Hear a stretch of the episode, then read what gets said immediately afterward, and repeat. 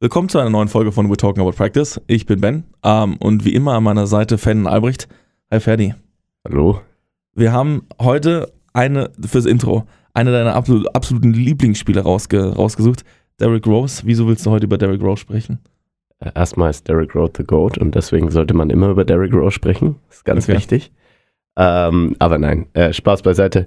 Jeder kennt die Geschichte von Derrick Rose und ich glaube, das ist ein guter Aufhänger für, für unsere Episode heute. Ähm, ich weiß nicht, äh, wie die Knie von Derrick Rose überhaupt noch aussehen, ob die noch, äh, ob die noch dabei sind. Ähm, aber im Moment hat er es ja wieder geschafft, aus diesem Circle von Injury, Injury, Injury rauszukommen ähm, und ist jetzt eher Roleplayer und genau darüber soll es heute so ein bisschen gehen. Ähm, wie der Kern der Verletzung, wie der Kern der Probleme, die einen immer wieder im, im Sport, sag ich mal, auch zurückhalten. Ähm, und dafür haben wir uns Stefan Dall dazu geholt von Brose Bamberg. Ähm, der wird uns dabei unterstützen und vielleicht auch ein paar Insights geben, wie es bei Ihnen aussieht. Und ich bin schon richtig gespannt. Let's go. We talking about practice.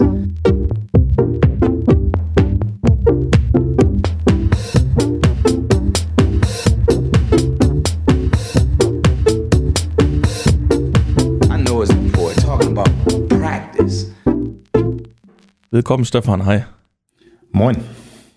Wichtigste Frage zuerst. Findest du Derrick Rose ist the GOAT? Ähm, ich glaube, das kannst du nicht sagen so. Aber auf jeden Fall ein großartiger Spieler. ja, das ist, äh, das würde ich auch so unterschreiben. Schade Schokolade. Ich habe gehofft, ich komme durch. Ein großartiger Spieler, der viel mitgemacht hat. Ähm, du arbeitest ja jetzt im Basketball. Hast du früher selber Basketball gespielt und was ist, was ist so, was nimmt so Basketball in deinem Leben ein? Was ist so deine Beziehung zum Basketball? Ähm, also ich komme persönlich nicht direkt aus dem Basketball. Ich habe meine, meine aktive Zeit als, als Volleyballer verbracht und bin dann ähm, über, über den Job quasi ähm, in meiner vorherigen Station in Göttingen beim Basketball gelandet. Ähm, dort in der Praxis gearbeitet, die die BG Göttingen betreut hat und über den Weg bin ich dann letztendlich jetzt auch in Bamberg gelandet. Vielleicht kannst du kurz erzählen, was, was sind im Moment deine Aufgaben bei Bamberg? Wie, wie sieht ungefähr dein Alltag aus? Also ich bin ja als Physiotherapeut bei, bei Brose Bamberg bei den Basketballern ähm, angestellt, betreue da die ähm, BBL-Mannschaft und ähm, ja, habe im Grunde die äh, Aufgabe, die, die Spieler so fit wie möglich durch die Saison zu bekommen, im, im Team mit unseren Ärzten, mit dem Athletiktrainer und so weiter. Ähm, und auch der Alltag beinhaltet dann halt äh, Trainingsvorbereitung mit Taping etc., ähm, Behandlung der Spieler, Rehabilitation, ähm, auch wieder im Team mit, mit dem Athletiktrainer, äh, bei verletzten Spielern. Äh, ja, das sind so die, die gängigen Aufgaben, grob zusammengefasst. Vielleicht einen kleinen Exkurs, den ich wagen will, weil ich glaube, du bist der erste Gast, der, der direkt mit, mit Volleyball äh, zu tun hat. Äh, wir haben, waren viel im Fußball, Handball, Basketball und Athletikbereich unterwegs. Wieso, und das ist jetzt vielleicht einfach eine Sache, weil es, glaube ich, in Deutschland nicht so eine große Rolle spielt, also im öffentlichen, in der Öffentlichkeit an sich, wieso ist Volleyball ein geiler Sport? Oder was macht Volleyball zu einem geilen Sport? Es ist irre schnell, einfach bedingt durch den einen Kontakt, den du nur hast. Ähm, verlangt sehr viel Fokus, Präzision, sehr athletisch, dynamisch. Ähm, es passiert immer was. Und ähm, ja, das macht, hat für mich den Reiz immer ausgemacht. Bist du selber jetzt noch oder ist jetzt voller Fokus auf, äh, Nee, auf die, Arbeit mit der die, Athleten? die Karriere ist beendet. Also höchstens im Sommer noch mal im Sand ein bisschen, bisschen daddeln, aber nichts, nichts Ernsthaftes mehr. Äh, das ist, äh, das ist, glaube ich, gang und gäbe immer mal wieder. Für unser Thema haben wir uns heute Big Play rausgesucht und damit würde ich gerne einsteigen.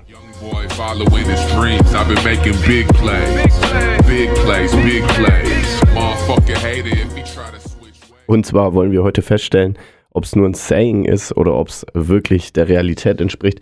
Previous injury are the best indicators for the next injuries.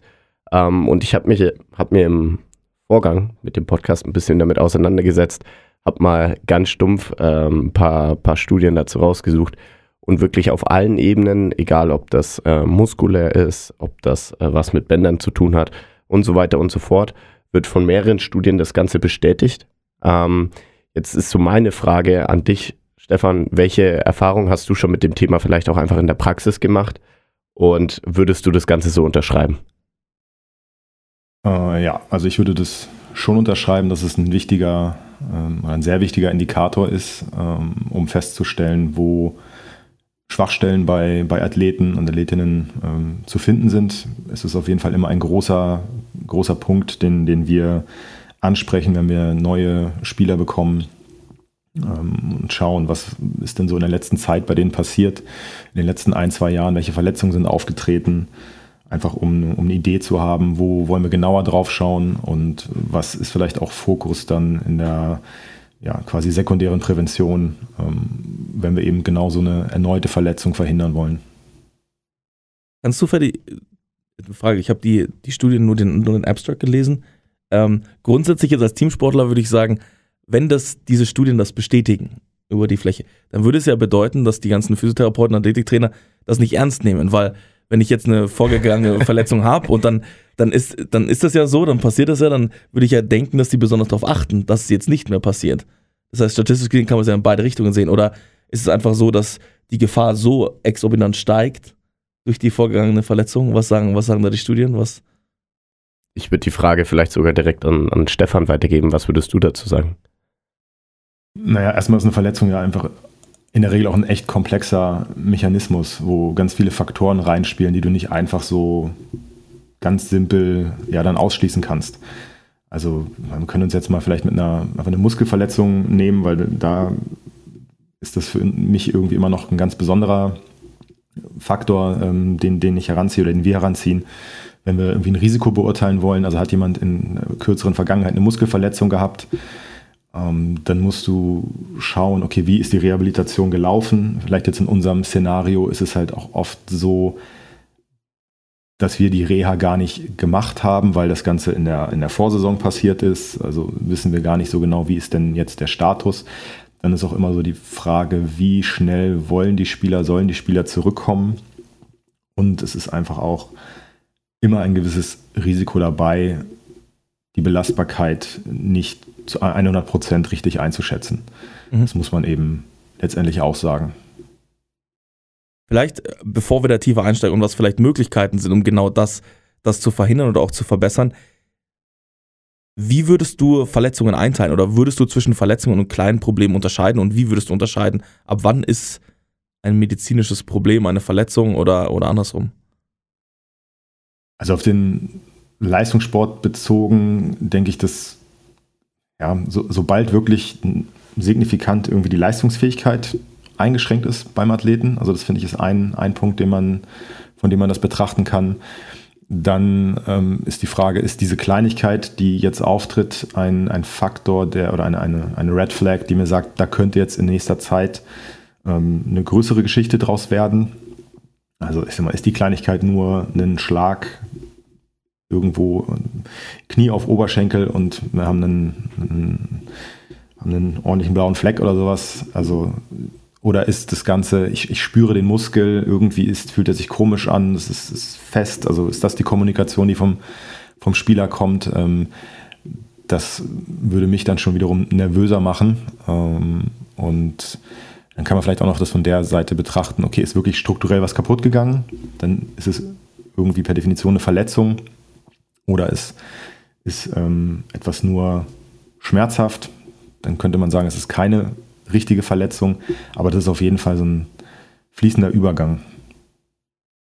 Was ich jetzt super spannend finde, ist gerade wenn wir uns in diesem Kreislauf befinden, ähm, man hat diese erste Injury, die ist vielleicht auch einfach durch Fremdkontakt entstanden, ähm, dann kommt man da rein und irgendwie passiert es immer wieder, immer wieder, immer wieder. Kann man das Ganze denn auch heilen? Also ist es irgendwann mal so, dass man sagt, okay, jetzt bist du aus dem, aus dem Kreislauf ausgebrochen und äh, jetzt ist die Gefahr geringer oder ist es wirklich so, dass sobald du einmal injured bist, dass die Gefahr dort tendenziell immer wieder höher sein wird? Also bei guter Rehabilitation und einem immer größer werdenden Zeitraum von der Erstverletzung würde ich auch sagen, dass das Risiko dann halt geringer wird, dass man sich erneut verletzt. Also ähm, ist es halt so, bisher halten wir das ja irgendwie relativ allgemein, wirklich dann auch unterschiedlich von Struktur und Verletzungsart, ähm, wo man das jetzt nicht so ganz allgemein ausdrücken kann. Ne? Also so ein Kreislauf, der kann schon unterbrochen werden, aber es kommt auch wieder auf die, auf die Saisonphase an und auf die Bereitschaft, ein, ein Risiko einzugehen seitens äh, des Athleten. Ähm, und ja, muss man dann wirklich ein bisschen individueller schauen. Ne? Das ist immer dieses schöne, es kommt dann darauf an. Ja. Ähm, wie ist es denn jetzt? Du hast vorhin drüber gesprochen, ein Athlet kommt zu euch, das ist das Erste, was ihr euch anschaut. Ist er schon mal verletzt gewesen? Äh, was sind seine Previous Injuries und so weiter und so fort? Würdest du sagen, dann, wenn du das anguckst, wie würdest du da unterscheiden? Jetzt ist eine Injury irgendwie sechs, sieben Jahre her. Das war mal ein Ankle Sprain, der aber ein bisschen höher war. Ähm, dafür ist das andere ein kleines Bewegchen. Was, wo unterscheidest du, das ist jetzt relevant und das ist überhaupt nicht mehr relevant? Ist es nur der zeitliche Faktor oder ist es dann auch irgendwie das Wohlbefinden des Athletens oder, sag ich mal, mehr subjektive Faktoren? Ähm, also dann würde ich mir auf jeden Fall angucken, oder was wir halt wissen ist, wie hat der Athlet in den letzten Jahren, wenn du jetzt sagst, es ist sechs, fünf, sechs Jahre her, wie hat der performt? Ist, gab es da schon wieder erneute Verletzungen? Ähm, hat er vielleicht schon vier, fünf Sprunggelenksverletzungen hinter sich? Sind da, ist das schon eine richtige, ähm, eine chronische Instabilität, die sich da entwickelt hat? Dann hat das natürlich für uns einen anderen, ja, eine andere Wichtigkeit, als wenn vor fünf Jahren einmalig etwas passiert ist und seitdem hat er noch, weiß nicht, gefühlt kein Spiel mehr verpasst. Dann haben wir das im Auge oder wissen es, aber letztendlich ähm, ja, ist dann auch natürlich der, beim Sprung der präventive Charakter, Unfälle auf dem Fuß landen oder sowas, das ist halt schwer zu verhindern.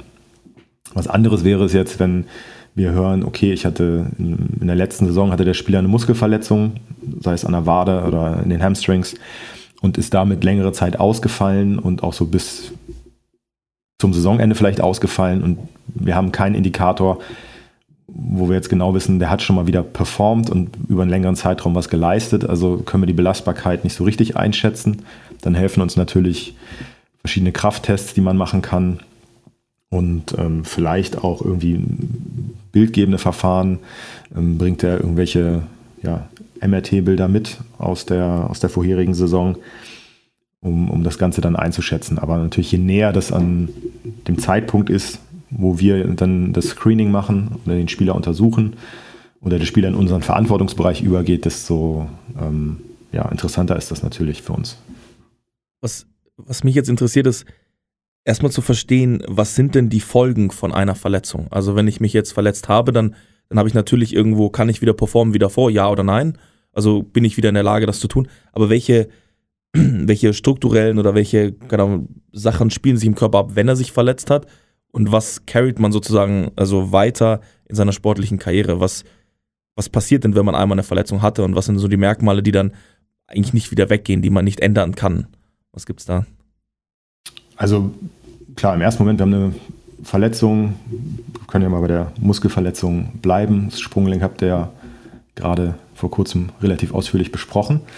Ähm, wenn wir jetzt eine Muskelverletzung nehmen, haben wir erstmal relativ gut beschriebene, in der Literatur beschriebene ähm, Wundheilungsmechanismen, wo man dann auch ungefähr einschätzen kann, je nach Lage der Muskelverletzung, also eher Muskelbauch mit Sehnenbeteiligung, was man dann eher im Bild natürlich sieht, also in der Bildgebung MRT, ähm, wie, wie lange die Heilung an sich dauert, aber das gibt einem schon mal einen ganz guten Indikator. Und ähm, das kann man eigentlich auch über Funktionstests und ähm, ja, die Belastbarkeit des Spielers ähm, ganz gut abschätzen, wie dieser Heilungsprozess vonstatten geht, hat aber natürlich auch eben in der Literatur beschrieben ganz gute ähm, Daten, die einem dann sagen, okay, das wird jetzt eher was sein, was circa drei Wochen dauert, plus minus. Ähm, und dann ist das Ganze verheilt. Gibt dann natürlich so Geschichten, ne? es bildet sich Narbengewebe etc. Also ist die Belastbarkeit der Struktur vielleicht generell etwas verringert als ähm, vor der ersten Verletzung.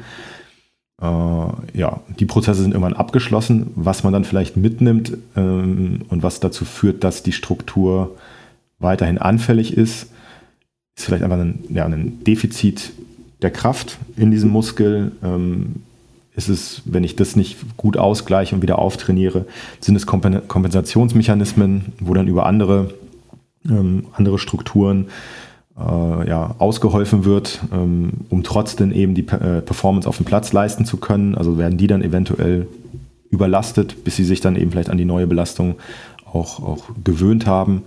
Also das sind dann so Faktoren, die dann dafür sprechen, dass man immer mal wieder Probleme bekommt, die auf der Ursprungsverletzung basieren. Hm. Du hast ja viel darüber gesprochen, dass du eigentlich sagst, eine Verletzung ist dann eine Verletzung, wenn die, die Leistungsfähigkeit eingeschränkt ist. Ähm, was ich mal erlebt habe bei Ärzten und auch in Diskussionen mit Ärzten, dass sie sagen, sie sind in manchen Fällen gar kein großer Fan von bildgebenden Verfahren, weil wenn man ein Bild macht, dann wird man irgendwas finden. Also es ist irgendwie so, dass irgendwie in fast allen Körper Gelenken oder Muskulatur irgendwelche äh, Pre-Verletzungen vorhanden sind, auch wenn sie sehr, sehr klein sind. Wie stehst du dazu? Also bist du eher der Typ, der sagt, äh, die reine Praxis muss entscheiden, also besteht er den Funktionstest, kann er das leisten, gibt es ein Defizit, ja oder nein? Oder welche Rolle spielen denn solche vorhandenen Narbengewebe, vielleicht irgendwelche ähm, Sachen, die man im MRT sieht, die aber keinen direkten aktuellen Einfluss auf die Leistungsfähigkeit haben? Also das ist auf jeden Fall richtig und der Meinung bin ich auch, dass man nicht immer mit einem bildgebenden Verfahren weiterkommt oder es einem nicht immer hilft, sondern manchmal auch irgendwo mehr Probleme macht, weil dann auf dem Bild Dinge beschrieben werden oder gesehen werden, die vielleicht mit der eigentlichen Problematik jetzt akut nichts zu tun haben und die auch kein guter prognostischer Faktor sind, ob derjenige, ähm, diejenige dann wieder zurückkehren kann aufs Feld und normal performen kann. Ich glaube, das ist dann immer so ein bisschen abhängig davon, haben wir jetzt ein, ein akutes Trauma, wo wir wirklich wissen wollen, Beispiel im Knie, wir vermuten, dass es ein, das Kreuzband ähm, in Mitleidenschaft gezogen wurde, ähm, dann wollen wir natürlich wissen, stimmt es, stimmt es nicht. Also da gibt es dann ja eigentlich keine zwei Meinungen, das wird dann schon im bildgebenden Verfahren dargestellt und nachgeguckt.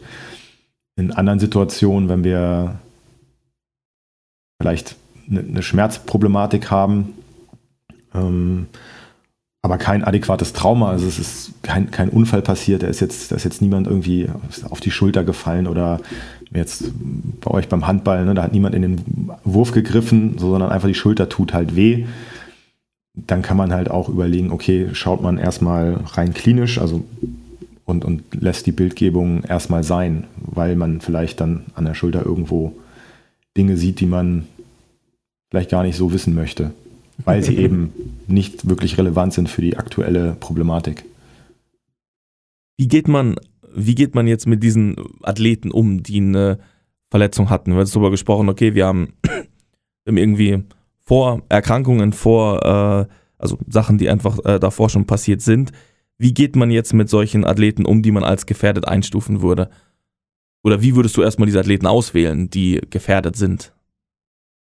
Ich habe ja vorhin schon mal so grob unseren Prozess skizziert, was wir eben wissen wollen und wie wir dann die, die Leute einteilen ähm, oder die, die Schwerpunkte einteilen bei den einzelnen Spielern, die wir haben, wo man halt dann besonderes Augenmerk drauf legt. Und ähm, letztendlich ist es dann so, dass wir explizit an den Strukturen arbeiten. Ähm, können wir ja, Muskelverletzungen, ähm, dass diese Muskelgruppe, wenn wir jetzt bei der Wade sind, dass da dann entsprechend ähm, im Krafttraining äh, ja, mehr Fokus drauf gelegt wird und das Ganze dann eben auch nochmal vielleicht ein bisschen engmaschiger gescreent wird und geschaut wird, wie viel Muskelvolumen ist da im Seitenvergleich, wie viel Kraft ist da im Seitenvergleich. Also sind da noch wirklich Defizite zu finden und können wir die irgendwie ausgleichen? Ähm, Jetzt ist es ja so, wenn wir jetzt mal wieder das Beispiel Derrick Rose hernehmen, wenn man so wiederkehrende Verletzungen hat, die immer wieder einen beschäftigen äh, in, der, in der Performance und so weiter. Bei ihm ging es so weit, er hat irgendwann gesagt, er hat einfach keinen Bock mehr, äh, er will nicht mehr spielen. Für andere Leute ist es vielleicht einfach nur nervig. Ähm, irgendwo spielt es ja auch psychologisch eine Rolle. Kannst du da vielleicht mal einen Exkurs geben? Wie, wie sieht das bei euch aus? Habt ihr dafür extra jemanden nochmal oder liegt es dann an euch, an den Trainern, dort das Ganze mit aufzufangen? Ähm, also wir haben einen, äh, ja, seit neuestem einen Sportpsychologen mit, mit an Bord. Ähm, aber das muss ich jetzt noch ein bisschen ausgestalten alles. Äh, letztendlich ähm, ist es schon auch in unserem Aufgabenfeld zumindest zu erkennen, wie sehr Athleten dann äh, Spieler dann darunter leiden, dass sie verletzt sind und ähm, so ein bisschen ein Gefühl dafür zu entwickeln und die gut genug auch zu kennen, ähm, ob sie irgendwo in die Richtung ja, unterstützt werden wollen, unterstützt werden müssen. Ähm, aber es ist auf jeden Fall Fakt, dass das eine, eine große Rolle spielt und auch ein Faktor ist, den, den man durchaus auch mit Fragebögen screenen kann und schauen kann, wie sehr ist jemand psychisch belastet durch diese Verletzung und ist das vielleicht der Faktor, der dazu führt, dass dann halt nicht mehr gespielt wird. Also bei schweren Verletzungen, jetzt Kreuzbandverletzungen, wo wir bei Derrick Rose waren, ähm, ist das durchaus eine, eine Sache, die dazu führen kann, dass jemand sagt, so, das war's für mich. Ähm, und vielleicht hat er rein ja, biomechanisch, rein äh, von der Kraft her und so weiter durchaus die, die Fähigkeit wieder zu performen, aber mental reicht es dann halt einfach nicht mehr. Oder es ist noch gehörige Portion Angst dabei, die Struktur wieder so zu belasten, was dann dazu führt, dass man eben nicht mehr das Niveau erreicht, was man vor der Verletzung hatte. Ist diese Angst vielleicht auch ein Faktor, warum man sich wieder, wieder verletzt? Also man hat ja auch manchmal diese Ausgleichsbewegung, wenn man dann aufs Feld wieder raufkommt. Äh, ich kenne das von mir, ich habe mir auch mal die Bänder gerissen und komme ich wieder aufs Feld, dann ist irgendwie so, man wartet, dann probiert man so ein bisschen rum, wie kann man denn schon wieder da hier belasten und so weiter und so fort. Ähm, also man ist ja da schon ziemlich mit dem Kopf dabei, was gerade passiert. Wäre das auch ein Faktor oder ist es einfach nur, äh, ja, jetzt einfach geschätzt? Nein, das ist auf jeden Fall ein Faktor und sollte eigentlich ähm, im besten Fall die Rückkehr aufs Spielfeld, also zumindest richtig in den, in den Wettbewerb auch erst stattfinden, wenn die Spieler das Gefühl haben, dass sie eben nicht mehr drüber nachdenken, sondern dass sie halt voll bewusst ähm, dabei sind und spielen können, ohne sich jetzt über ihre Struktur Gedanken zu machen. Und ähm, ich glaube, das ist dann halt vor allem ein Part, der dann in der, ja, eher so im Bereich Return to, to Practice stattfindet, ähm, wo man dann schon wieder sportartspezifisch arbeitet, um eben genau diese, ja, diese, diese Zeiten abzudecken und dem Athleten dann auch die Zeit zu geben, sich noch ein bisschen damit zu beschäftigen und aber das Gefühl zu bekommen, okay, ich bin wieder belastbar, ich, ich bin wieder robust und ich kann dann auch wieder, ohne mir groß Gedanken zu machen, aufs Feld zurückkehren. Also ich glaube, das ist auf jeden Fall ein wichtiger, wichtiger Faktor, den man bedenken sollte. Also dass es schwierig ist, jemanden direkt aus der, aus der Pause ähm, zurück in, in Wettbewerb zu schmeißen. Das ist, glaube ich, jedem klar, allein von der strukturellen Belastbarkeit her. Aber ich glaube auch das Mentale ist da ein Faktor, den man im Auge haben muss. Ja, ähm, eine große Sache, die mich immer als, als Trainer beschäftigt, ist ja die Frage, ähm, man, man fragt den Athleten auch viel nach seinem subjektiven Empfinden, gerade bei dem Punkt, denkt ihr über Struktur noch nach oder nicht? Ähm, sind dir objektive Wege bekannt, um das wirklich rauszufinden? Weil, wenn man ehrlich ist, wenn ich jetzt als äh, Trainer zu ihm hingehe oder auch du als Physiotherapeut, dann weiß er, dass du auch mit dem Cheftrainer sprichst, dann wird er dir natürlich auch eine Antwort geben, die zu seiner sportlichen Karriere passt wenn er sagt, er hat eine Verletzung und dann ist Playoff und er weiß, er hat jetzt noch sechs Monate Vertrag und in den Playoffs will er liefern, dass der Vertrag verlängert wird oder er, er würde gerne den Verein wechseln, sich präsentieren. Sind die objektive Möglichkeiten bekannt, um wirklich rauszufinden oder annähernd objektiv, um rauszufinden, wie sich diese, dieser psychische Aspekt irgendwie niederschlägt? Oder sind wir komplett auf die Subjektivität oder müssen wir uns komplett darauf verlassen? Also ich denke, da muss man sich schon darauf verlassen. Ähm, insofern, dass die Fragebögen oder die Tools, die dann ähm, ja, diesen, diesen, die psychologische Belastbarkeit, diese Komponente abdecken, natürlich darauf beruhen, dass es eine ehrliche Antwort gibt. Und das ist dann entsprechend schwer. Da kommt dann eben der, der Punkt ins Spiel, den ich auch schon gesagt hatte, dass es wichtig ist, dass man seine, seine Spieler dann einfach auch gut kennt und irgendwo einzuschätzen weiß, ist das jetzt ein Kandidat genau für so ein Verhalten oder eben nicht. Natürlich können wir über Tests drumherum irgendwie eine strukturelle Belastbarkeit, äh, ja, dass die gegeben ist, wieder feststellen über äh, Sprungtests, Krafttests etc., ähm, auch im Vergleich zu, dem, zu einem Preseason-Screening, was man dann äh, im besten Fall zur Hand hat, einfach um Daten zu vergleichen, was ich vor allem bei größeren Verletzungen dann immer gut finde. Aber ähm, klar, wenn wir dem Athleten nicht vertrauen können, ähm, dann ist es schwierig, da eine gute Aussage drüber ja. zu treffen. Du hast ja ganz am, zu Beginn auch gesagt, ähm, auf meine Frage, ob ob die Athletiktrainer und Physiotherapeuten schuld sind, dass wiederkehrende Verletzungen wieder kommen, weil sie sich nicht genug damit beschäftigen. Du hast ja gesagt, die Outs oder ähm, externe Faktoren wie der Druck, ihn wieder spielen zu lassen, ist ein ganz entscheidender Faktor darüber, wie, wie so eine Reha strukturiert wird. Wie trefft ihr denn solche Entscheidungen, wenn ihr wisst, jemand hat diese Verletzung zum zweiten Mal, er ist jetzt in einem Reha-Prozess, äh, wie geht ihr dann, also wie find, kommt ihr zu einer Entscheidung ähm, zwischen sportlichem Interesse des Spielers selber, des Teams und der Gesundheit des Spielers? Wie kommt ihr da zu einer Entscheidung innerhalb eures Trainerteams?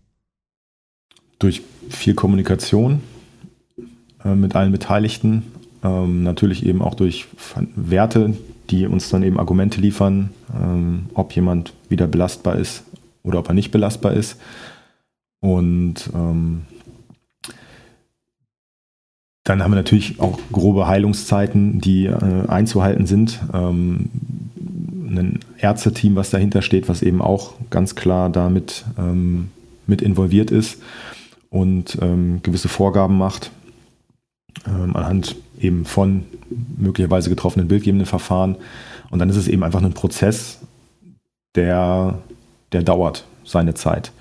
Natürlich soll es möglichst schnell gehen, bei möglichst geringem Risiko für, für den Athleten. Wir möchten ja auch, dass, ähm, dass es den Spielern gut geht und äh, keine großen Risiken bestehen, dass da irgendwo ja, längere fristige Geschichten draus, draus entstehen. Und dann ist es eben ja viel, viel Kommunikation ähm, und ein, ja, wie ich schon gesagt habe, ein, ein Prozess, der dann von Tag zu Tag geht. Und dann wird langsam aufbelastet und geschaut, wie es anschlägt. Wir hatten im Handball beim THW Kiel, glaube ich, letzte Saison, ich bin mir nicht sicher, bei Landin oder sowas, war es äh, eine Knieverletzung, der wurde dort operiert. Dann hieß es sechs Wochen. Ähm, am Ende des Tages war er nach drei Wochen wieder zurück. Wie erklärst du dir sowas, solche, solche Wunderheilungen? Und gibt es einfach Momente, wo, wo ein Spieler schneller wiederhergestellt ist? Oder ist es dann eher so, jetzt pushen wir ihn doch mal, dass es spielt und sind dir solche, solche Momente auch bekannt? Hm, ich glaube,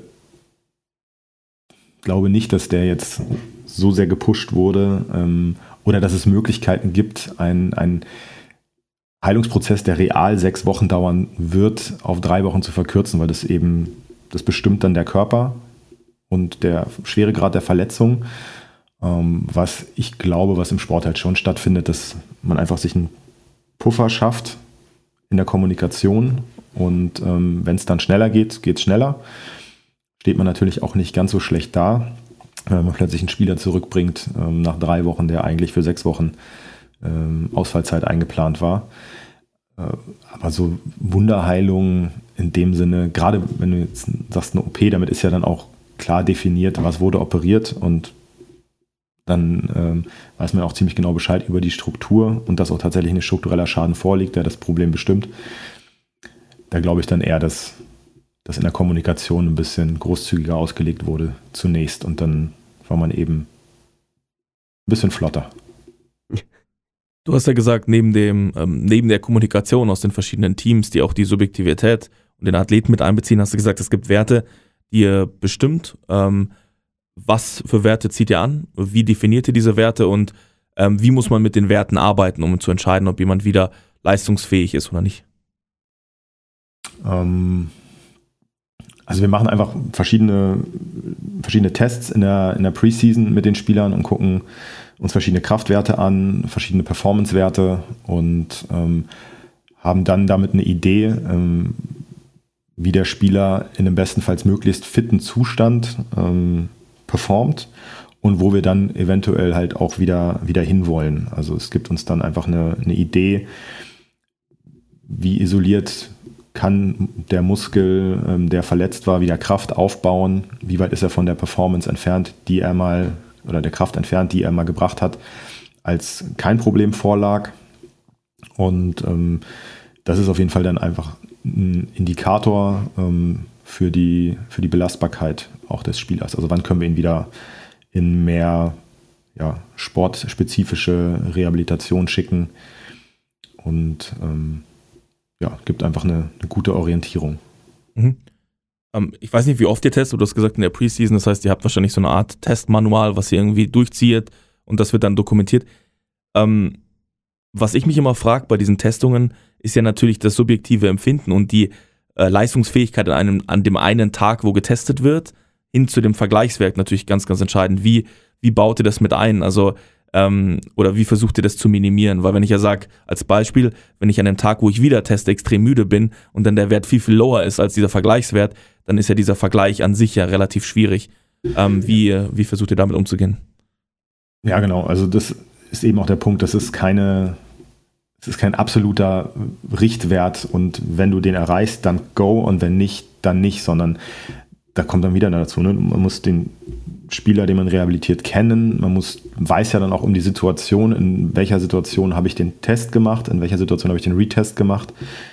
Und deswegen habe ich auch gesagt, das sind, das sind Richtwerte, das sind Ideen, es gibt eine Richtung vor, aber es ist keine, ja, es gibt da keine absolute äh, Wahrheit äh, aus, aus, aus diesen Tests. Ne? deswegen werden die auch irgendwo immer in einer, in einer Batterie gemacht. Also man versucht dann irgendwie mehrere Sachen zu haben, die dann ein, äh, eine Idee geben, wie belastbar der Athlet wieder ist und nicht nur einen Einzeltest. Das führt ja in der Regel meistens dann nicht dazu, dass man genug Daten hat, eine, eine Entscheidung zu treffen. Aber natürlich spielt dann auch immer das subjektive Empfinden des Athleten eine Rolle. Wenn man sich jetzt ohne Fremdeinwirkung verletzt, dann äh, hat man ja irgendwo ähm, zu wenig Belastbarkeit gehabt davor, durch das die, äh, die Verletzung erst zustande ist. Jetzt ist es ja so, dass man sagt, okay, ich muss diese Belastbarkeit dann nicht einfach wieder aufs gleiche Level bringen, weil dann die Wahrscheinlichkeit, dass man sich wieder verletzt, sehr hoch ist, sondern ich probiere die vielleicht sogar drüber zu bringen. Wie realistisch ist das denn überhaupt im, im Profisport? und ab wie viel Prozent Belastbarkeit äh, des Athleten sagt ihr, jetzt ist Practice, jetzt ist äh, Teamtraining und jetzt ist Spiel oder vielleicht auch schon die, die ganz lange Auswärtsfahrt? Ähm, äh, auch da kann ich euch leider kein, keine fixen Daten geben. Also, ja. weil, wie gesagt, diese Belastbarkeit mit Prozenten darzustellen, das, das ja. sind ja dann wirklich nur so über den Daumen Ne? Klar kann man, wie gesagt, in so einer Testbatterie hat man dann noch ein paar absolute Zahlen, aber ob die jetzt wirklich die tatsächliche Belastbarkeit uns geben oder eben nur einen Anhaltspunkt geben, ähm, das haben wir dahingestellt. Und dann ist erstmal wichtig, also in unserem Reha-Prozess, dass wir generell versuchen, einen Spieler, der verletzt ist, drumherum so hart wie es irgendwie geht, weiter trainieren zu lassen, um möglichst wenig Belastbarkeit für den gesamten Organismus zu verlieren. Ähm, also wenn jetzt jemand eine Sprunggelenksverletzung hat und wir dann aber der schon wieder so weit belastbar ist, dass er meinetwegen auf so ein, auf ein Assault-Bike gehen kann, auf ein Rad gehen kann, ähm, dann wird da auf jeden Fall ähm, entsprechend für die kardiovaskuläre Fitness gearbeitet, dann wird im Oberkörperkraftbereich gearbeitet, dann wird auf das andere Bein Kraft intensiv gearbeitet, sodass wir dann eben ein möglichst hohes Fitnessniveau haben, wenn es dann so ist, dass die verletzte Struktur wieder ähm, mehr belastet werden kann.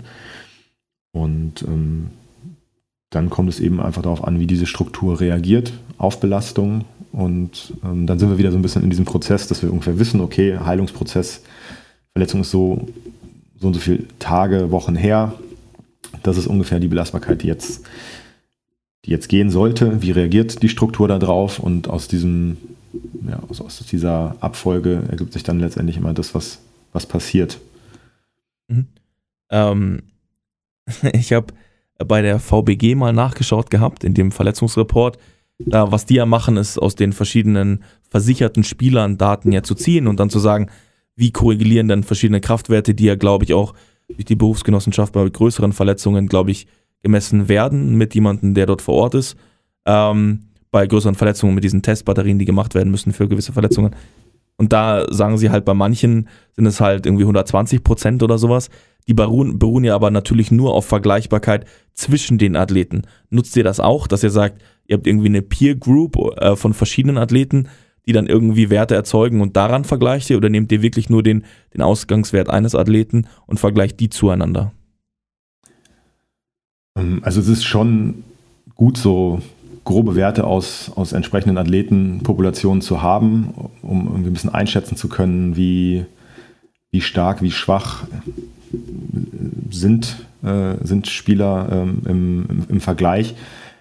Andererseits ist es halt auch bei den ganzen Spielsportarten so, ähm, wenn wir jetzt vielleicht beim Basketball bleiben, dass du Spieler hast, die verhältnismäßig nicht stark sind, die dir aber auf dem Platz einiges geben, auf, auf, dem, äh, auf dem Court. Ähm, und andersherum sehr gute Athleten, die dir skillmäßig vielleicht nicht so viel geben. Und ähm, dann ist halt immer die Frage, was, was hat das für eine Konsequenz, wenn wir feststellen, eine, ein Athlet ist nicht sonderlich stark und schafft nicht so viel Pull-ups, wie das in der Peer Group ähm, letztendlich der, der, Fall ist. Ähm, dann kann man sagen, ja, okay, kann man, will man daran explizit arbeiten? Hat man dafür die Zeit, das auch zu tun? Also ist, ist es zielführend, jemanden dann eben in, in dieser einen spezifischen Kraftübung stärker zu machen? Äh, oder raubt das Zeit und ähm, ja, irgendwo auch Energie vom, vom eigentlichen Sport. Also dann sind wir immer so ein bisschen in so einer in so einem Abwägen, äh, wie sehr das dann ein Risiko ist für eine Verletzung. Dann macht es durchaus Sinn, dann Fokus drauf zu legen.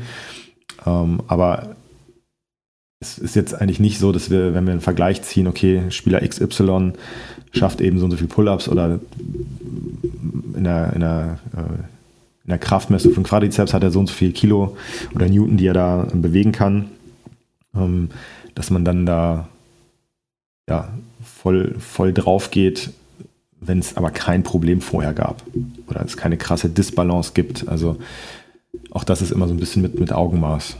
Mhm.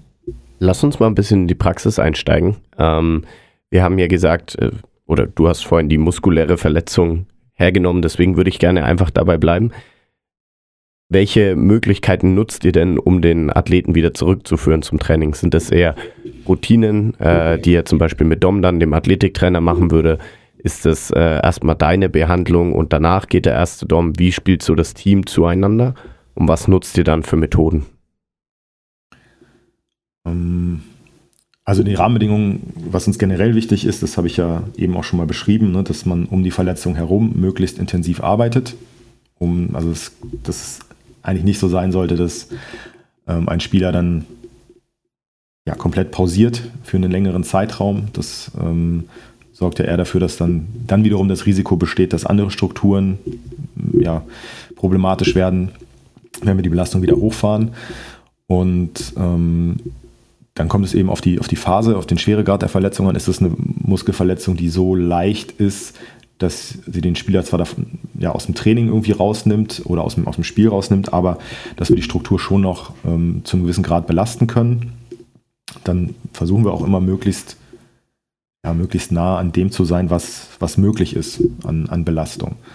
Oder ist es eine so schwere Verletzung, dass für die Muskelgruppe gar keine ähm, aktive Belastung erstmal möglich ist. Dann kommen natürlich auch die ja, diverse physiotherapeutische Maßnahmen ähm, dann mit, äh, mit ins Spiel, die man eben auf, auf, ja, auf passiver Ebene machen kann. Ähm, sei es jetzt zur Kontrolle von, von, vom Ödem, von der Schwellung, ähm, zur, zur Schmerzreduktion, äh, was man da dann so an, an Tools hat. Aber ich würde das schon so oder unsere Philosophie oder Herangehen so beschreiben, dass wir versuchen, so aktiv wie möglich ähm, die Rehabilitation zu gestalten. Mhm. Ähm, du hast ja weil wir jetzt bei der Praxis sind, über Fragebögen gesprochen, um so subjektive Meinungen mit einzu, ähm, einzusammeln. Ich habe mal eine, eine Studie darüber gelesen, die sollen ja auch relativ akkurat helfen können, um auch das Leistungslevel einschätzen zu können. Also man war überrascht sogar, wie, wie genau die sind im Vergleich zu den, den Daten, die dann ähm, erhoben wurden, parallel dazu. Welche Art von Fragebogen, äh, Bögen nutzt ihr? Wie häufig werden die aufgenommen und äh, ja, welche Fragen stellt ihr den Spielern? Also die Fragebögen kommen dann bei uns vor allem, würden zum Einsatz kommen, ähm, wenn es halt größere Verletzungen sind. So in diesem täglichen Klein-Klein ähm, ist das auch immer wieder eine, eine Zeitfrage und ähm, ja, es, es, bedarf natürlich auch eine gewisse Akzeptanz der Fragebögen seitens der, seitens der Spieler. Ähm, und dann sind es halt eben einfach, basiert es eher so auf den gängigen Gesprächen. Natürlich guckt man sich eine Schmerzskala an, also wie, wie ähm, schmerzempfindlich sind die Athleten. Das ist ein Tool, was jetzt nicht sonderlich präzise ist und auch individuell ähm, irgendwo ja, die Schmerzwahrnehmung immer variiert, aber einem eine ganz gute Idee gibt. Und einfach subjektive ähm, Einschätzungen ähm, kann man natürlich auch auf, auf, auf Skalen packen und äh, direkt nutzen, aber auch fragen, ne? wie, wie, wie sore bist du, also wie, wie belastend war die Reha-Einheit gestern, ähm, wie, wie fit fühlt man sich. Und dass es jetzt aber groß standardisiert wird, das wäre dann halt eher der Fall, wenn größere Verletzungen auftreten, was wir hoffentlich nicht erleben werden dieses Jahr. Das heißt, die Skalen vielleicht für die Leute, die sich das noch weniger vorstellen können, sind einfach von 1 bis 10, 1 bis 5, 1 bis 7, dann bewerten die Spieler oder gibt es da auch wirklich offene Fragen? Da gibt es auch definitiv offene Fragen. Also weil das ja auch schon von, von, von euch angesprochen wurde. Ne? Also die, wie es mit der Verletzung? Wie, wie, ähm, wie, wie geht's dir? Ist ganz banal, aber letztendlich kann man da, finde ich, schon sehr viel draus ziehen, ähm, um, um festzustellen, was ist jetzt, was ist los, ähm, was man dann eben mit den objektiven Daten, die man erheben kann, ähm, die, man, die man hat, ganz gut in Einklang bringen kann. Wenn es jetzt ins praktische Training geht, äh, ähm, welche Methoden nutzt ihr, um, ähm, um Spieler, die sich wieder, also wiederkehrend verletzt haben, ähm, zu betreuen, ganz praktisch? Äh, wie sieht das aus und wie wird das vielleicht auch in so ein Teamtraining mit eingebaut, in so ein Umfeld, in den, in den Wettkampfbetrieb? Wo findet es seine Zeit? Ähm, also natürlich findet ganz viel im, im, Kraftraum statt, einfach um die strukturelle Belastbarkeit zu erhöhen. Ähm, alle Übungsvarianten, die ja, individuell dann halt äh, sinnvoll erscheinen. Ähm, manchmal ein bisschen spezifischer, ähm, je, nach, je nach Struktur, manchmal einfach auch global, ähm, globale Muster, also Kniebeugenvariationen, äh, Deadlifts etc. Ähm, und das wird dann vom, vom, vom Setting integriert. Es gibt äh, ja, wöchentliche Krafteinheiten, ähm, die, die wir mit dem Team haben. Aber mit einem verletzten Spieler, der jetzt nicht im Training äh, drin ist, wird dann schon täglich äh, gearbeitet. Und ähm, in Teilen eben, wie schon jetzt gesagt, drumherum. Alles möglichst intensiv belasten, ähm, nach gängigen Trainingsprinzipien, äh, was, was nicht verletzt ist und so viel Belastung auf die, auf die verletzte Struktur, wie sie ja, wie ihr zuträglich ist. Mhm. Zum Abschluss habe ich eine Frage. Ähm, ich bin jetzt selber Teamtrainer, das heißt relativ weit weg von, von dem, was jetzt vielleicht Ferdi im Athletiktraining macht oder was du als Physiotherapeut denkst und wo du ein Augenmerk drauf hast. Ich meine, ich werde daran gemessen, ob ich Spiele gewinne oder ob ich Saisonziele erreiche oder nicht. Was würdest du gerne Teamtrainern mitgeben, ähm, wenn es um vielleicht auch wiederkehrende Verletzungen geht? Was, welche Fragen sollten sich die, die, die Trainer stellen aus deiner Perspektive, um Entscheidungen zu treffen? Also ich wünschen, oder ich, das gilt aber, glaube ich, für alle, alle Bereiche, ist wünschenswert ist eine intensive Kommunikation, ähm, ein Austauschen über, über die Situation. Ähm, und ich glaube, das geht auch so in, in, in beide Richtungen. Ähm, das Verständnis beim Medical Staff muss dafür da sein, dass der, dass der Coach entsprechend Druck hat, Spiele zu gewinnen. Andersherum sollte dann auch die Philosophie, oder die Philosophie wäre wünschenswert, okay, wir wollen unseren Spielern natürlich nicht schaden. Also ähm, machen wir das halt schon vernünftig und rehabilitieren die vernünftig. Und dafür sollte möglichst auch ein Verständnis oder eine gewisse Frustrationstoleranz des Headcoaches da sein, dass eben dann manchmal Spieler nicht zur Verfügung stehen. Das ist natürlich auch irgendwie für einen, für einen Headcoach eine gewisse Lotterie.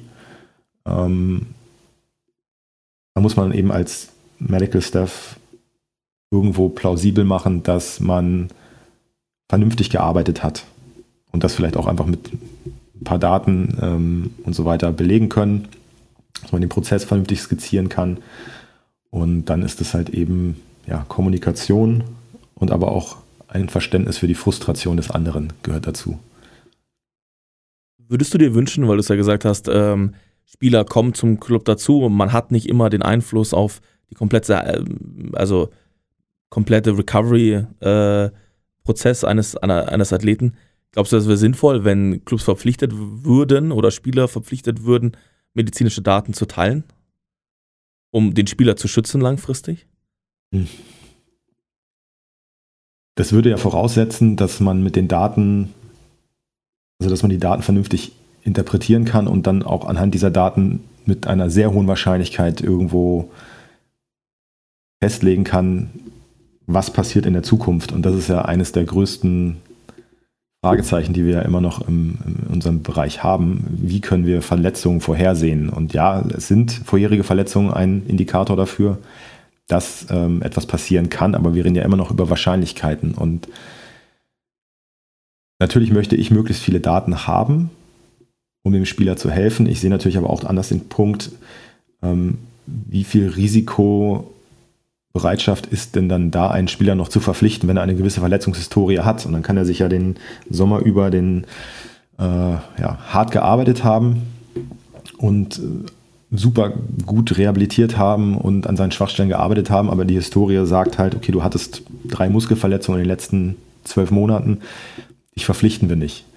Also es, es werden ja Screenings gemacht und es gibt Medicals und so weiter und so fort. Also man hat da schon Daten zur Verfügung. Ähm, und das liegt dann natürlich auch im Management, den, den Call zu machen, ob ein Spieler verpflichtet wird oder nicht. Aber das ist natürlich ähm, durchaus komplex, anhand dieser Daten zu entscheiden, ob ein erhöhtes Risiko besteht und wie groß dieses Risiko ist. Und das genau zu beziffern, ist eigentlich aus meiner Sicht nicht wirklich machbar. Ich bin erstmal eine super Zusammenfassung. Das zweite, was mich immer wieder begeistert ist, da sollten Trainer, glaube ich, auch von lernen wie, äh, wie schnell Physiotherapeuten darin sind, die Sicht des Spielers einzunehmen und zu verstehen. Ähm, weil du gerade jetzt angefangen hast, aus Spielerperspektive zu sagen, ist ja auch unfair für den Spieler zu sagen, hey, wenn er, wenn er dort eine Medical History hat, die vielleicht statistisch ihn schlecht stellen würde. Deswegen glaube ich, sollten vielleicht die Trainer anfangen, mit den Physiotherapeuten zu sprechen, wie man die Spieler auch versteht. Das finde ich immer ganz spannend. Äh, wir hatten ja Nico in der letzten Folge auch da, der genauso einen ähnlichen Ansatz gewählt hat.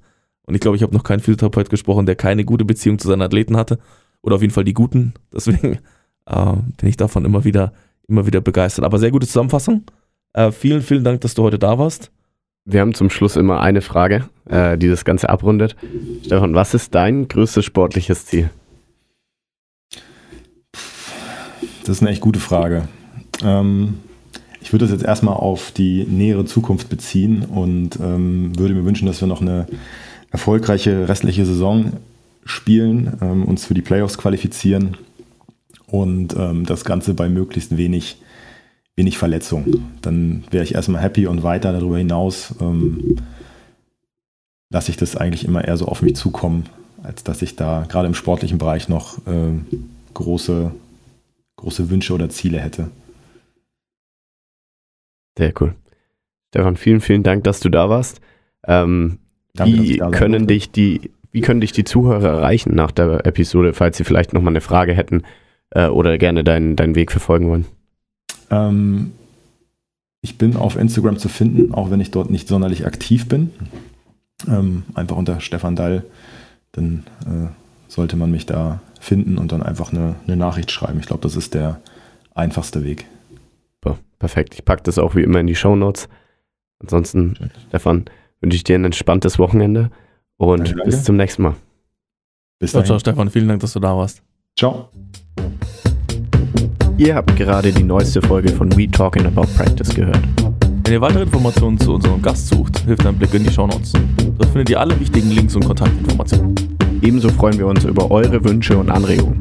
Schickt uns euer Feedback unter podcast.blindside.pro oder Blindside App auf Instagram. Wir hoffen, es hat euch gefallen. Bis zur nächsten Episode bei We're Talking About Practice. Euer Ferdi und Ben.